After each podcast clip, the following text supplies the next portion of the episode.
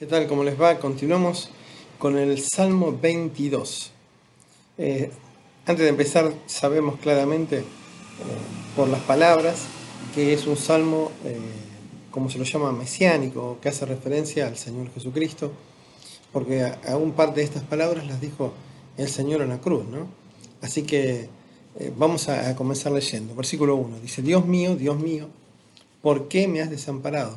¿Por qué estás tan lejos de mí? De mi salvación y de las palabras de mi clamor.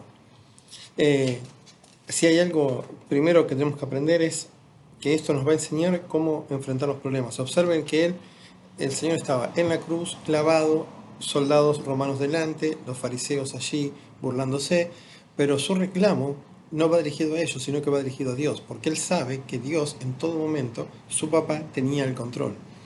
Y su fe sigue intacta, observen que dice Dios mío, y después otra cosa que, impacta es que él dice, eh, me has desamparado, ¿no? Él, él, era el hijo obediente, él era el hijo que nunca había fallado, que había cumplido su misión perfectamente, y sin embargo eh, sentía el desamparo de Dios. Él podía entender muchas cosas de otras personas, como quizá del traidor Judas, del abandono de, Pedro, pero del propio Dios eh, era muy doloroso para él sentir que su padre lo había desamparado. ¿no? Nosotros sabemos por el Nuevo Testamento que la razón del desamparo del Señor fue para ampararnos a nosotros, ¿no? pero bueno, eh, seguimos, versículo 2, dice, clamo de día y, no respondes, de noche y no hay para mí reposo. A mí lo que me impacta acá es que había un clamor permanente de parte de Dios y la frase que más me sorprende es la que dice, no hay para mí reposo. Es como que la respuesta de Dios o la relación con Dios a él le daba reposo a pesar de las circunstancias en las que estaba. Dice, pero tú eres santo, tú que habitas entre las alabanzas de Israel.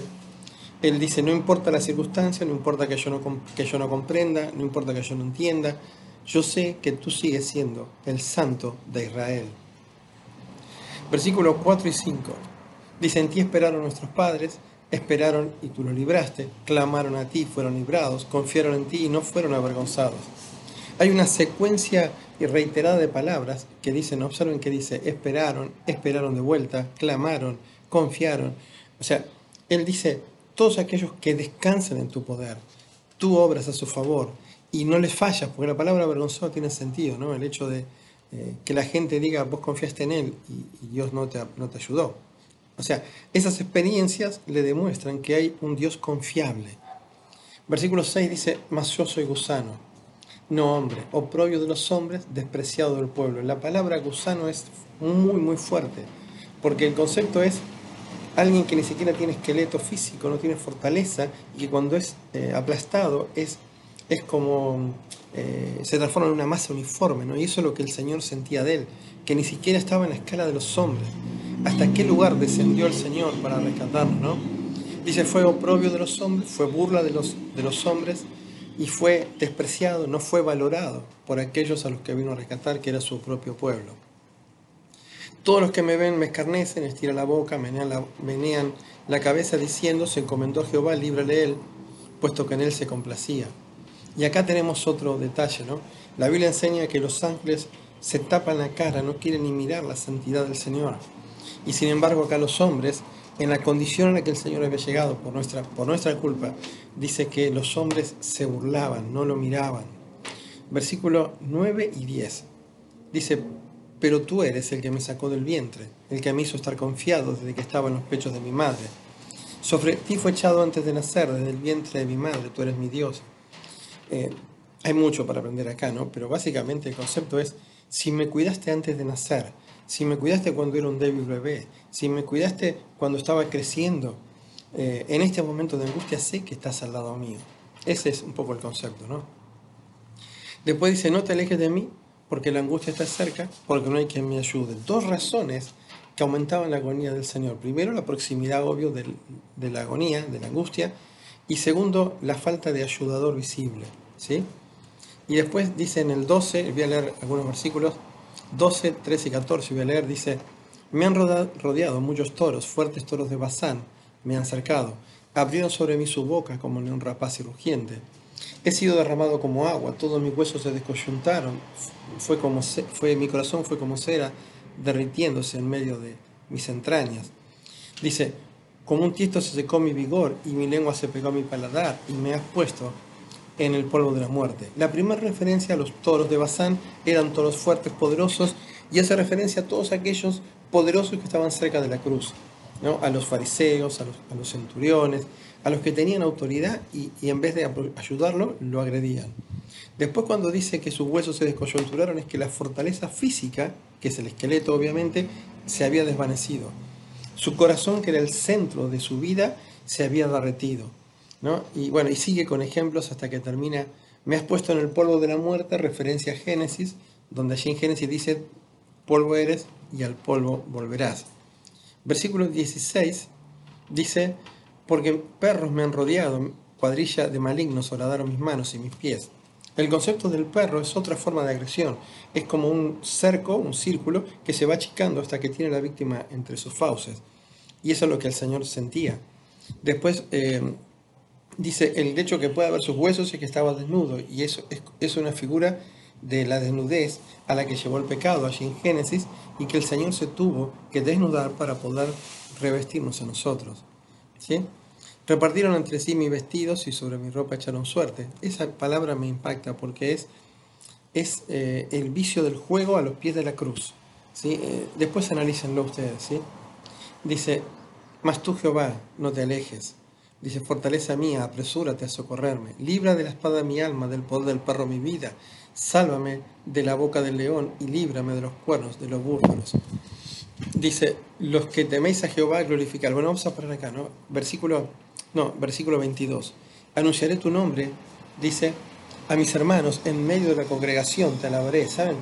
Él está orando por la liberación. Pero a veces no comprendemos que cuando el Señor oró por la liberación, no fue que lo liberara de la cruz, o sea, porque él sabía que era parte del plan, sino que lo resucitara, ¿sí? Y que, eh, como dice acá, él sabía que en su futuro, 22 dice, anunciaré tu nombre. Él sabía y tenía certeza de que Dios lo había escuchado y que iba en el futuro entre los hermanos, o sea, entre nosotros, ¿eh? alabar a Dios. ¿sí? 23 dice, los que teméis a Jehová, glorificadle descendencia de Jacob, temelde. Acá lo que hay que aprender es el proceso. Los que temen, los que reconocen, por esta circunstancia de Cristo en la cruz, debemos alabarle.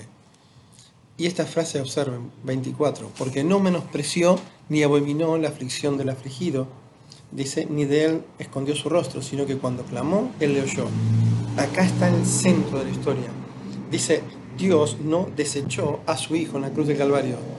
Cuando Cristo clamó, él lo escuchó. Por eso la Biblia dice en Efesios que lo resucitó. Dice, de ti será la alabanza en la gran congregación. Él sabía que el resultado y los frutos de la cruz iban a ser muchos.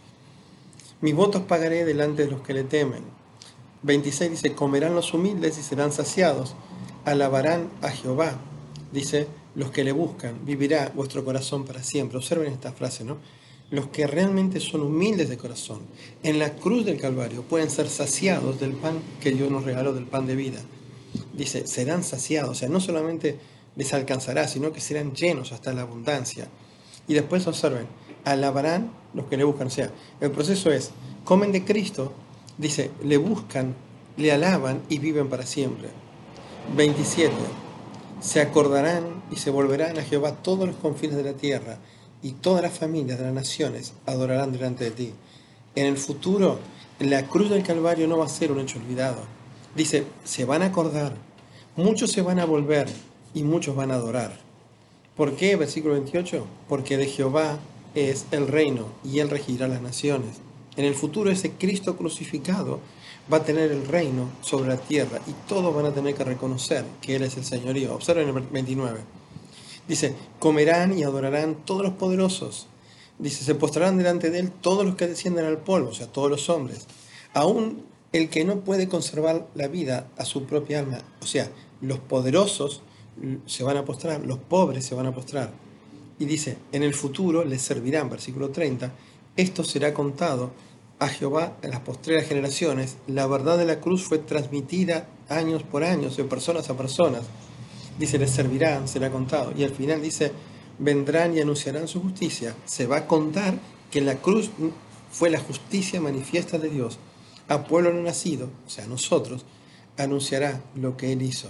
Pero yo quiero volver para terminar al 24, ¿no? Dice, ¿por qué? Porque no menospreció ni abominó la aflicción del afligido. Dios desde los cielos vio a su Hijo en la cruz del Calvario y no lo menospreció, sino que entendió y reconoció que era parte de su plan, que era parte del rescate de la humanidad. Por eso el 26 dice, comerán los humildes y serán saciados. Que el Señor los bendiga.